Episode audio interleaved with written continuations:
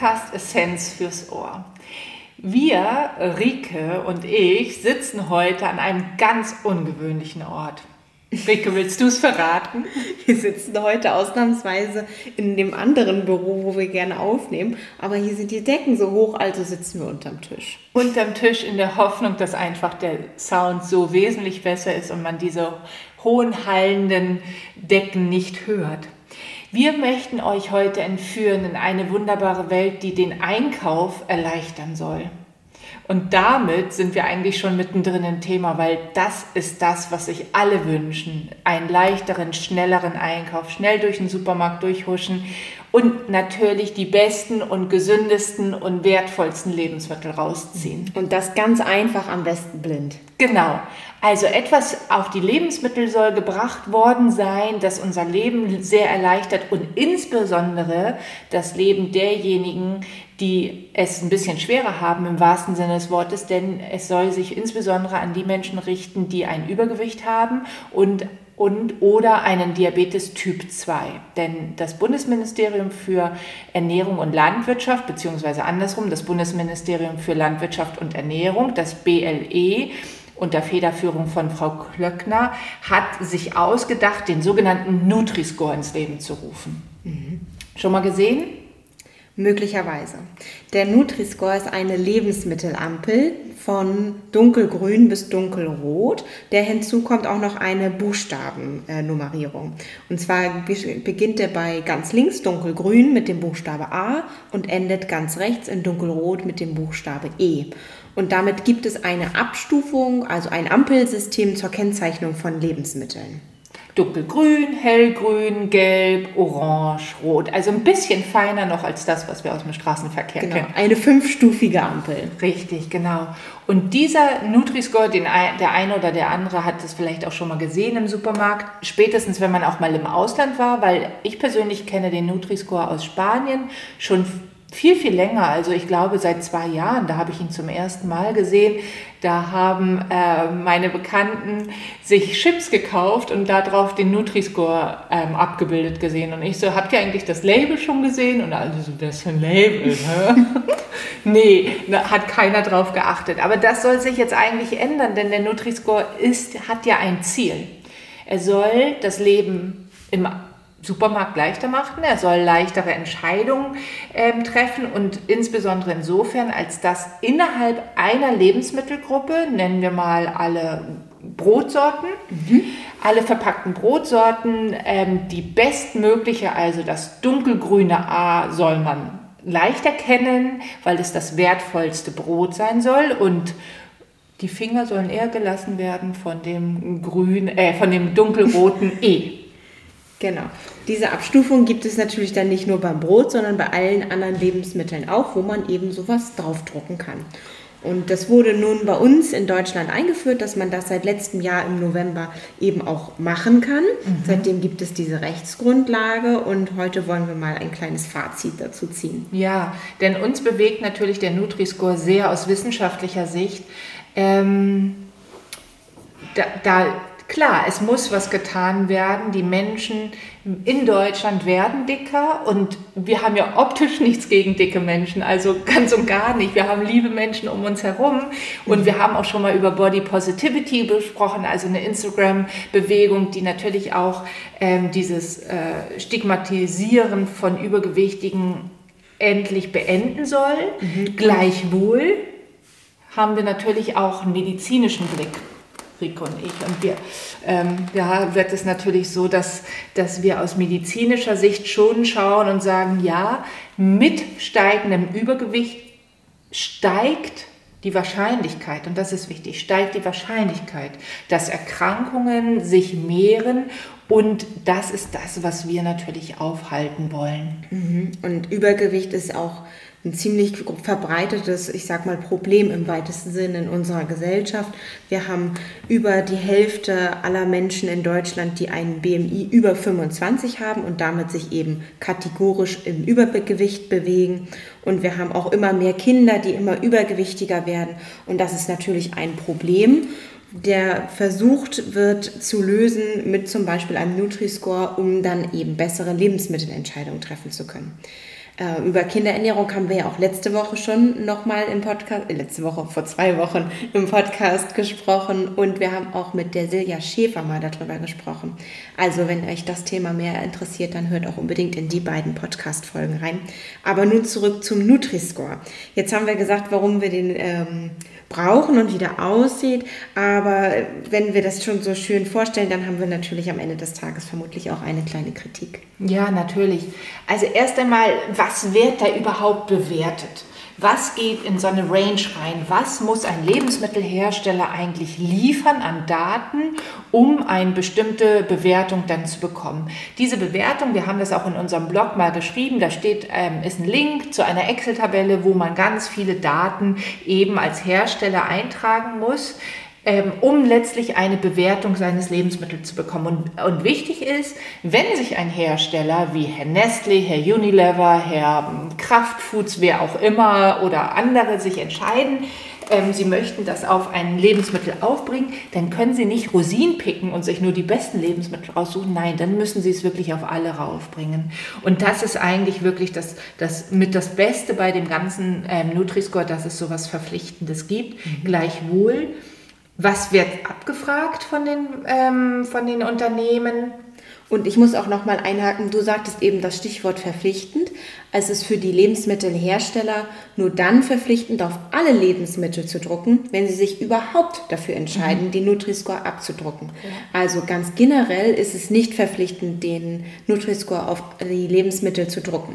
Wenn ich also ein Lebensmittelhersteller bin, der im weitesten Sinne viel zu verbergen hat, dann kann ich es auch einfach ganz weglassen und muss diesen Nutri-Score nicht abdrucken. Oder wenn ich als Lebensmittelhersteller durchschaut habe, dass es da eine Menge Fehler im System gibt des Nutri-Scores, dass ich sage, nee, also das möchte ich nicht. Das, da mache ich nicht mit. Und ähm, das, äh, Rika hat es ja eben schon gesagt, mhm. wir haben Kritik zu äußern. Was muss angegeben werden? Also man muss in so eine Excel-Tabelle eintragen, wie viel Kalorien, wie viel gesättigte Fettsäuren, wie hoch ist der Anteil an Obst und Gemüse und Hülsenfrüchte und welche Öle sind da drin und der, der Salzgehalt spielt eine Rolle. Genau, und der Ballaststoffgehalt und Zuckergehalt und Eiweißgehalt und bla bla bla bla bla. Ähm, Unglaublich viele ja, Daten, die man da eingeben muss. Richtig. Und dann Excel. Und dann steht da so ein Algorithmus dahinter, mhm. den keiner durchschaut, den keiner kennt und rausgespuckt wird irgendein Buchstabe. Buchstabe mit einer roten oder grünen Farbe dazu. Und das ist das, was auch ein bisschen die Kritik ist. Einerseits, dass wir eben sagen, ähm, diese Faktoren, die da eingespeist werden, die sind aus unserer Sicht entweder falsch bewertet, weil sich die Wissenschaft in den letzten Jahren, Jahrzehnten muss man sagen, weiterentwickelt hat, sodass die Kriterien, die dort möglicherweise negativ bewertet werden, gar nicht so negativ sind, wie sie vermutlich zu sein scheinen oder wie die breite Masse es noch denkt. Aber wie gesagt, die Wissenschaft hat sich bewegt. Ja, ein gutes Beispiel daran ist zum Beispiel Salz. Salz wird in den Nutri-Score sehr negativ bewertet und wir wissen auch, dass einige Menschen salzsensitiv reagieren. Also das bedeutet bei einem übermäßigen Verzehr von Salz in Lebensmitteln, also nicht nur das, was ich mir oben drauf steuere, sondern das, was vorher auch zum Beispiel in einem verarbeiteten Brot schon enthalten ist, dass die darauf reagieren mit sowas wie Bluthochdruck oder wenn der Bluthochdruck da ist, dieser nochmal besonders ansteigt, wenn sie zu viel Salz essen. Aber diese Sensitivität für Salz haben zum einen nur ganz wenig Menschen und zum anderen ist es so, wenn man dann den gesunden Menschen, die diese Sensitivität nicht haben, das Salz auch noch reduziert, dass sie dann eher sogar Kreislaufprobleme bekommen können, weil eben dort ein Nährstoff dann am Ende des Tages fehlt. Also ist zum Beispiel sowas wie Salz negativ zu bewerten gar nicht so unumstritten. Richtig. Also Thema Nummer eins ist, falls Sie sich angesprochen fühlen von einem Bluthochdruck, dann könnte es sein, dass Sie zu diesen Salzsensitiven gehören. Aber es kann auch sein, dass bei Ihnen das Salz überhaupt nicht dazu beiträgt, dass der Blutdruck oben bleibt. Mhm. Für alle Normaltoniker äh, sozusagen oder ich glaube, du hast auch so einen niedrigen Blutdruck, oder? Ja, eher niedrig. Ja, ich auch. Und weißt du, was mein Arzt, äh, mein Apotheker mal zu mir gesagt hat? Mhm. Ich weiß es aber ihr noch nicht. das war so lustig. Das ist ja jetzt schon einige Sommer her, aber der Sommer ist für mich und ich glaube für dich auch mhm. mega anstrengend, weil unser Blutdruck noch weiter sinkt durch die Wärme.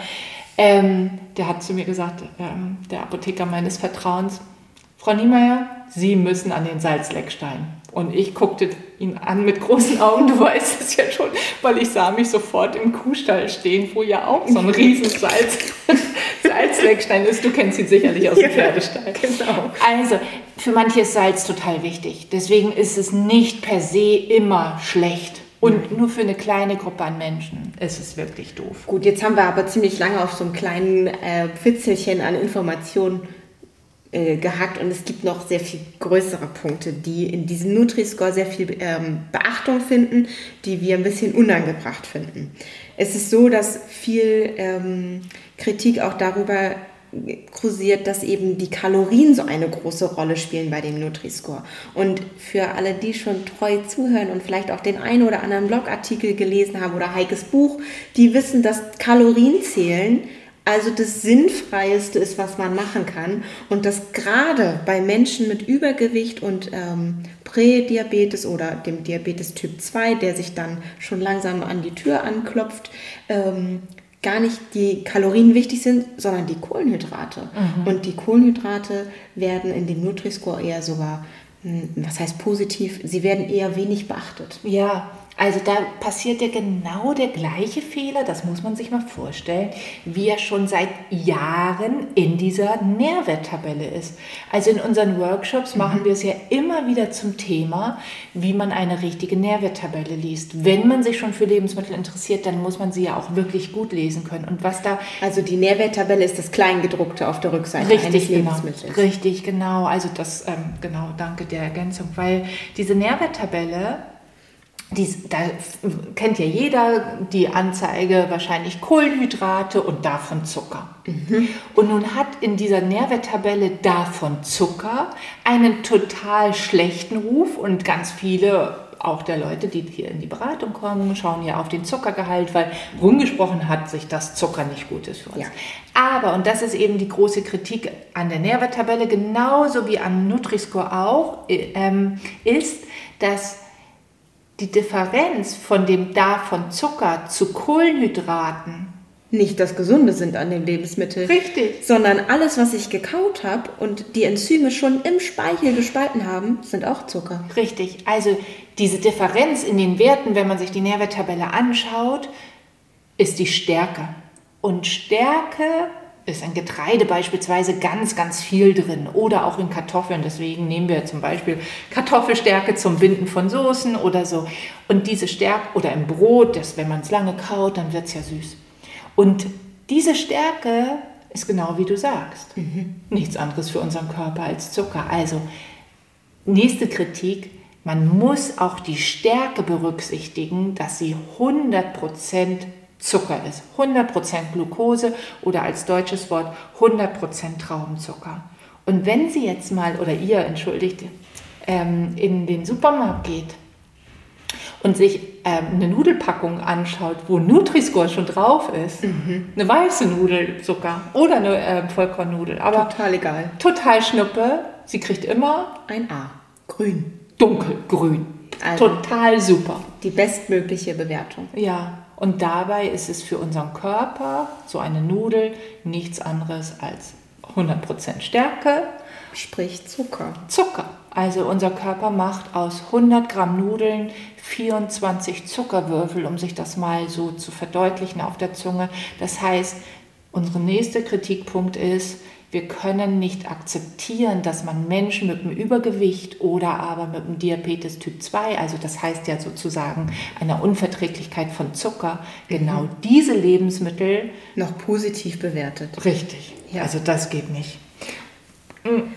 Ja, eine Sache, die leider gar nicht bewertet wird, weder positiv noch negativ, ist die Qualität von Lebensmitteln. Und ja. zwar geht es eben in dem Nutri-Score ganz viel um die Bewertung von diesen Nährstoffen, die wir jetzt eben schon genannt haben, also um die Kohlenhydrate, Kalorien vor allem werden eben bewertet, Salz wird bewertet. Aber was gar nicht bewertet wird, ist die Qualität des Produktes. Wir mhm. haben dazu mal eine Folge zum Thema Real Food gemacht, wo wir auch um Verarbeitung, ähm, über Verarbeitung von Lebensmitteln gesprochen haben.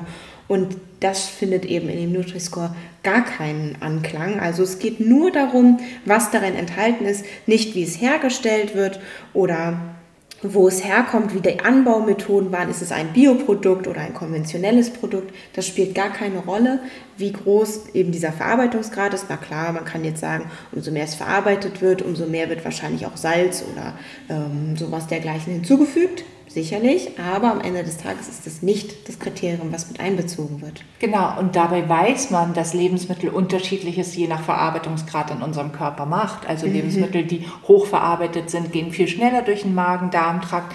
Sie gehen aber auch, ähm, sie machen nicht so lange satt. Und ach, ganz viel, ähm, das ist ja auch dein Steckenpferd, Rike. Ich muss noch mal über die Öle sprechen. Also ja. das, ah, das, ist auch so ein Thema, was mich so, also das ist ähm, großer Kritikpunkt, wo sich auch die Erfinder des äh, Nutri-Scores scheinbar nicht mitentwickelt haben, ist, dass man heute nicht mehr sagen kann, dass die gesättigten Fettsäuren in Lebensmitteln so schlecht sind wie ihr Ruf. Sie sind sozusagen das Schaf im Wolfspelz. Weil sie einfach für uns als Menschen gar nicht so schädlich sind, wie es lange Zeit immer gesagt wurde, das Cholesterin wurde ja auch so durch den Kakao gezogen, dass es unbedingt dazu führen würde, dass wenn wir sie essen, zu einem Herzinfarkt oder anderen Herz-Kreislauf-Erkrankungen führt. Ist nicht haltbar. Und warum machen wir denn daraus immer noch so ein großes Thema, frage ich mich.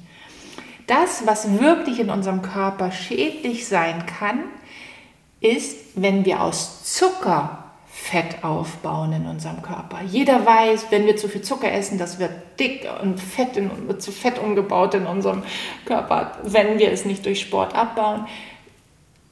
Aber das ist, der, das ist das Fett, was wirklich gesundheitsschädlich ist, aber nicht das Fett, was wir in Lebensmitteln finden. Es gibt nur eine Gruppe, die wirklich schädlich ist. Die Transfettsäuren. Die Transfettsäuren sind die, die entstehen, wenn Fette beispielsweise zu heiß erhitzt werden oder wenn wir eine Fetthärtung machen, das heißt aus etwas Flüssigem etwas Festes machen. Mhm. Und ähm, da ist die Lebensmitteltechnologie sicherlich heutzutage schon viel, viel besser. Aber auch die Deklarationspflicht in den USA ist uns in, in der EU um einiges voraus, weil in den USA muss schon die, müssen die Transfettsäuren, die künstlich entstehen durch eben Lebensmittelverarbeitung, ähm, deklariert werden. Und da, wo du eben gesagt hast, das wird überhaupt nicht berücksichtigt im Nutri-Score, stimmt. Und das ist einfach ein großer Mist, weil wir nie über Qualität reden. Also immer nur über irgendwelche Zahlen, die mit uns Menschen ja gar nichts macht. Also wer sagt dir denn, dass irgendwie die Menge jetzt wirklich schlecht ist? Es geht doch eigentlich immer nur um die Lebensmittelkombination, die wir so haben mhm. auf dem Teller. Und du sagtest auch noch ein letztes Stichwort, womit wir dann auch die Kritik, glaube ich, abschließen. Ähm, die eine Ampel von Rot auf Grün übers Gelb und durchs Orange, das ist halt auch eine Kategorisierung von Lebensmitteln, die zum Beispiel ein Olivenöl, was immer ein C kriegt, also ein mittelmäßig, was wir zum Beispiel überhaupt nicht nachvollziehen können. Ja. Ähm, Sogar ein hochwertiges Bio-Nativ extra Olivenöl. Also nur mittelmäßig in der Bewertung. Richtig. Und dabei, und vielleicht habt ihr schon den Podcast mit Olli Locks gehört, dem Qualitätsmanager der Ölmühle Moog, der mal was über Qualität bei Olivenölen erzählt hat, natürlich auch mhm. über andere Öle, aber warum denn nur ein C, wenn es eines der besten Öle in seiner Lebensmittelkategorie ist? Genau, weil eben Qualität nicht einbezogen ja. wird.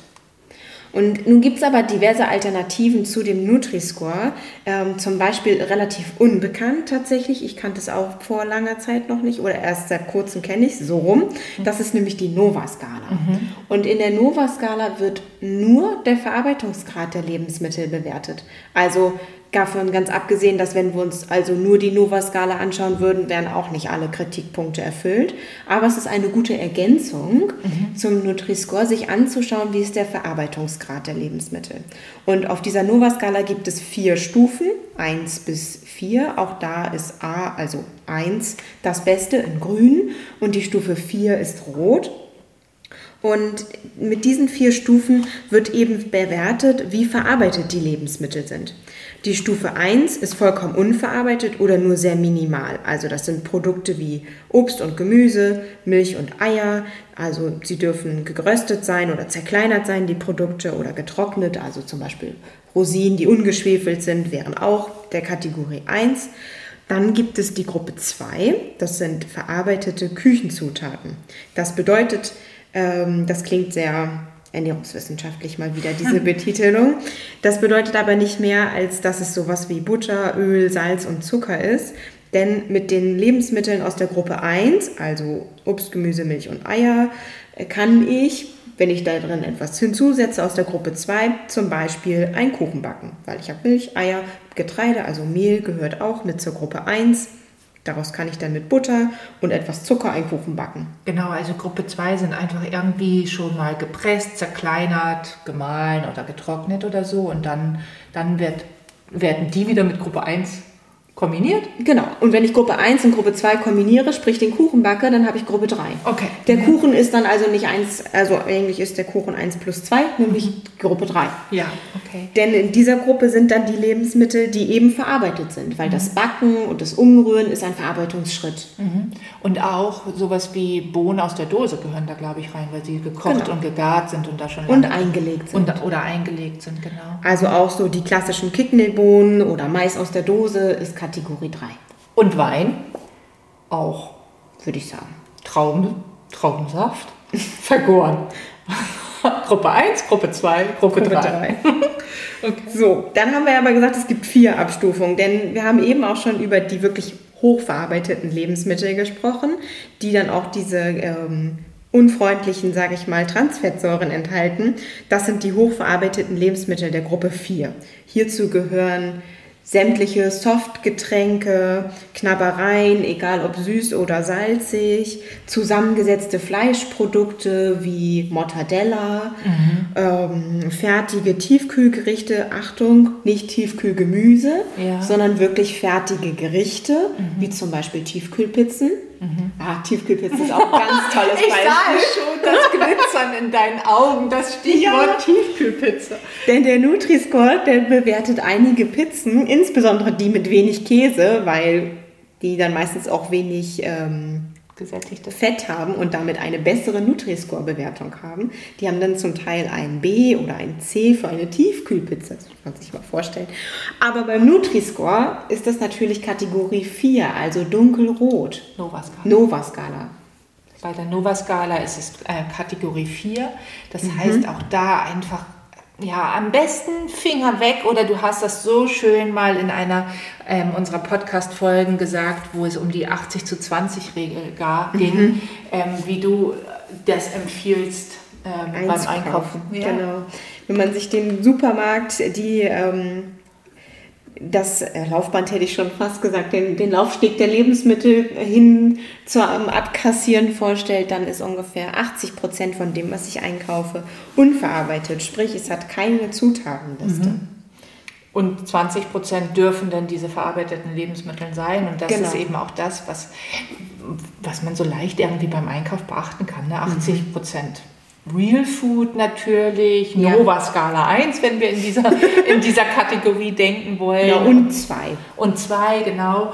Und wir machen daraus drei, aber vier, das sollten wir eher gering, ja, gering einkaufen, weil es einfach tatsächlich unsere Sättigungsregulation äh, umgeht, unseren Magen-Darm-Trakt herausfördert, mhm. ähm, natürlich hochverarbeitet ist mit Aromastoffen, weil wenn man etwas lange haltbar macht, ich meine, das ist das kleine Einmal eins, wenn du etwas lange haltbar machst, dann verliert es normalerweise an Geschmack oder an Farbe oder an ähm, Textur. Richtig. Und das verhält man ja alles aufrecht weil wir solche bequeme Lebensmittel haben wollen, die ewig lang haltbar sind und immer frisch wirken, dass, da, dass die einfach ja, hochverarbeitet und natürlich auch dann voller Zusatzstoffe sind und so. Mhm. Sie sind, und das ist für uns so wichtig, auch wenn wir sie immer ähm, abwerten, die gehören auch mal dazu. Und es ist überhaupt ja gar nichts dagegen zu sagen, die zu essen. So leicht kippen wir nun auch nicht um. Aber wenn wir sagen, davon liegt 80 Prozent auf dem Fließband und 20 Prozent ist, ist die Standardgurke. Ja, genau. dann haben wir nicht im ersten, äh, ersten Moment ein Problem, aber auf Dauer ein Problem. Das sehen mhm. wir hier immer wieder bei den Patienten ja, dass wir lernen, mit normalen, also für uns normalen, äh, hochwertigen, natürlichen Lebensmitteln etwas Gutes zu zaubern. Und dann, mhm.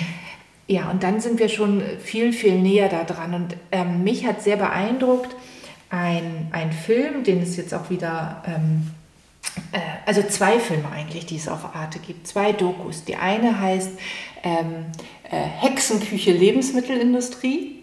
Da wird tatsächlich mal auch über eine positive ähm, App gesprochen, die auch nochmal die Bewertung mit aufnimmt. Also auch etwas, wo wir sagen, viel sinnvoller als ähm, der Nutri-Score ist die sogenannte Yuka-App, denn die bewertet Lebensmittel auch nach dem Nährwert, hat aber auch noch die Kategorie ähm, Zusatzstoffe und Aromastoffe dabei und auch die Verarbeitung. Also ist es ein Bio-Lebensmittel oder ein wenig verarbeitetes Lebensmittel oder ist es eben ein äh, konventionelles Lebensmittel. Mhm. Und alles das fließt mit rein in diese Yuka-App. Und ähm, ich wurde darauf aufmerksam durch diesen Film mhm, auf Art. Du ja. auch, ja. Ja, und aber es gibt noch eine weitere App. Die, auf die wurde ich aufmerksam, als ich die Nova-Skala kennengelernt habe. Die heißt nämlich Open Food Facts. Mhm. Und das ist eine freie Datenbank, wo jeder, der ein Produkt scannt, ähm, das eintragen kann, wenn es das dort noch nicht gibt. Und ähm, in dieser App wird einem dann nämlich, in der Yuka-App ist es so, dass ähm, diese App eigene Standards hat, die dort angezeigt werden. Und in der Open Food Fact App ist es so, dass einem die Nova-Skala angezeigt wird und der Nutri-Score. Mhm. Das heißt, man sieht immer beide Skalen, die wir ja jetzt schon kennen, in dieser App für ein Produkt. Und in der Yuka-App gibt es eben nochmal einen neuen Bewertungsmaßstab. Ja, und das ist äh, schon sehr beeindruckend, dass also wie, wie wir alle dazu beitragen können, dass Lebensmittel besser verstanden werden, indem es solche Open Food Facts eben auch mhm. gibt. Und eine, die andere Doku, die ich auf Arte gesehen habe, das war die ähm, Doku Dick, dicker, fettes Geld. Das, ähm, na, da ist der Name natürlich Programm, also es ging, ging um das Thema Übergewicht und wie, wie schwer es für die Betroffenen ist, da eigentlich rauszukommen ähm, und wie Labels eben auch helfen können. Mhm. Und es ging in dem Film auch viel darum, wie unsere Lebensmittelindustrie unser Übergewicht steuert. Mhm, ja. Das ist jetzt ein ganz böses Thema. Ja, das ist auch gar nicht das Thema der Folge, aber das macht den Film nochmal doppelt lohnenswert. Sehr lohnenswert zu sehen. Arte macht ja sowieso sehr, sehr gute ähm, Dokumentationen.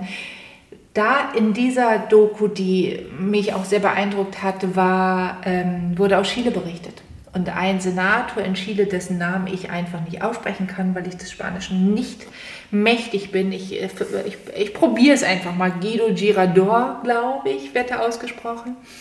Ähm, ist eben Senator in Chile im Gesundheitsbereich tätig und der hat es der trotzte tatsächlich dem Präsidenten und hat ein Gesetz 2016 auf den Weg gebracht, nachdem auch Lebensmittel ähm, bewertet werden. Und zwar haben die sogenannte Warnsignale, also einfach schwarze ähm, Abbildungen, schwarze. Sehen aus wie Stoppschilder, so achteckig. Ja, richtig. Und, ähm, und die geben einfach an, ist da zu viel Zucker, ist da zu viel Fett und so weiter drin, aber nicht diese Abstufungen, sondern ist es zu viel oder mhm. zu wenig.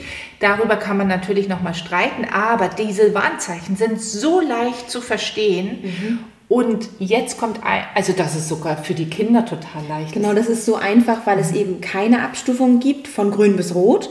Also es gibt kein, das ist gut und das ist schlecht, sondern es gibt nur dieses Warnsignal, wenn das als zu viel bewertet ist. Mhm. Also ein Produkt wie Nutella ähm, wurde da gezeigt. Genau, das hat zum Beispiel drei Warnsignale. Mhm. Aber ein Produkt, was bei uns in Deutschland einen Nutri-Score kriegt, der dann grün ist, mhm. ähm, würde es dort nicht geben, weil dieses Lebensmittel kriegt dann einfach kein Warnsignal, weil es auch keine Warnung gibt, Richtig. die man dafür aussprechen müsste. Genau, genau. Und was so toll ist, ist, sobald so ein Warnzeichen oder Warnsignal auf einem Produkt ist, und das wünschte ich mir so sehr für mhm. Deutschland, mhm. darf es nicht mehr beworben werden. Nicht im Fernsehen, auf keinem Plakat, nirgendwo darf es dafür Werbung geben. Und das ist das, was natürlich den ähm, Händlern das wesentlich schwerer macht, solche Produkte auf den Markt zu bringen. Es hat dazu geführt, dass Lebensmittelhersteller ihre Rezepte verändert haben. Das ist natürlich eine, ähm, eine Möglichkeit, die in die richtige Richtung geht. Oder aber auch, dass ähm, Lebensmittel einfach vom Markt verschwunden sind. Also es gibt einfach de facto weniger. Und das ist ja eines der Ziele, die wir erreichen wollen, dass eigentlich immer mehr gute Lebensmittel im Fokus stehen. Lobbyarbeit für Gemüse und Obst ist angesagt. Mhm nicht für die Zuckerindustrie. Und damit kommen wir auch eigentlich wieder zu unserem Einstiegspunkt, denn diese Labels sollen ja verhindern oder ähm, entgegenwirken, dass sich immer mehr Übergewicht und Diabetes in unserer Gesellschaft verbreitet. Und wenn eben so etwas wie ein Warnsignal wie in Chile dazu beitragen kann, dass Produkte vom Markt verschwinden oder sie einfach nicht mehr so viel konsumiert werden, dann ist das ja genau das, was wir uns wünschen. Fraglich ist nur eben leider, ob wir das mit dem Nutri-Score wohl wirklich schaffen können. Ich befürchte, und das hat man, glaube ich, heute genau rausgehört, es trägt kaum dazu bei, weil erstens wird es kaum wahrgenommen und zweitens gibt es wieder nur eine Stigmatisierung, diesmal aber der Lebensmittel, wo man sagt, schlecht, gut, schlecht, gut. Und wir sind ja der Meinung, es gibt keine so schlechten Lebensmittel, man muss sie nur sehr clever kombinieren. Und das ist ja das, worum es geht. Wenn wir wirklich etwas erklären und aufklären wollen, dann geht es immer um Kombinationen. Tolles Schlusswort schon fast, oder?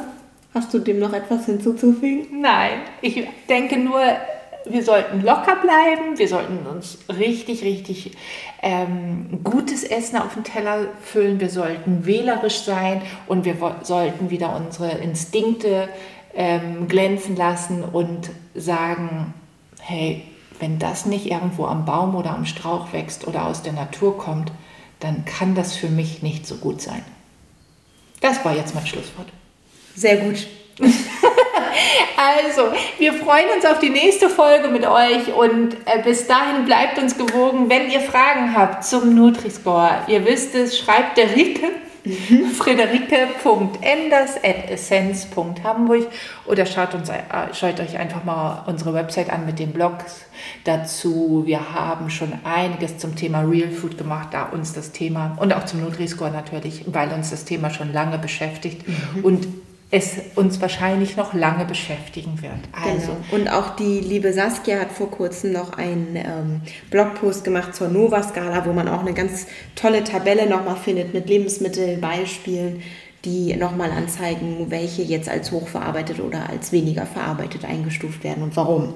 Genau. Und insofern, wenn ihr diesen Podcast mögt, erzählt natürlich gerne dazu weiter und ähm, erzählt auch anderen davon, was man hier alles hören kann. Und falls ihr den nicht so schön findet, dann lasst uns wissen, warum und was wir besser machen können. Denn das ist das, was uns immer wieder begeistert, wenn wir auch kritische Stimmen hören. Denn Entwicklung ist auch für uns noch nicht abgeschlossen. Wir sind immer mit dabei. Genau. Sehr das, gut, Heike. Jetzt reicht es aber. Das dritte Schlusswort. Tschüss. Tschüss. Bis nächstes Mal.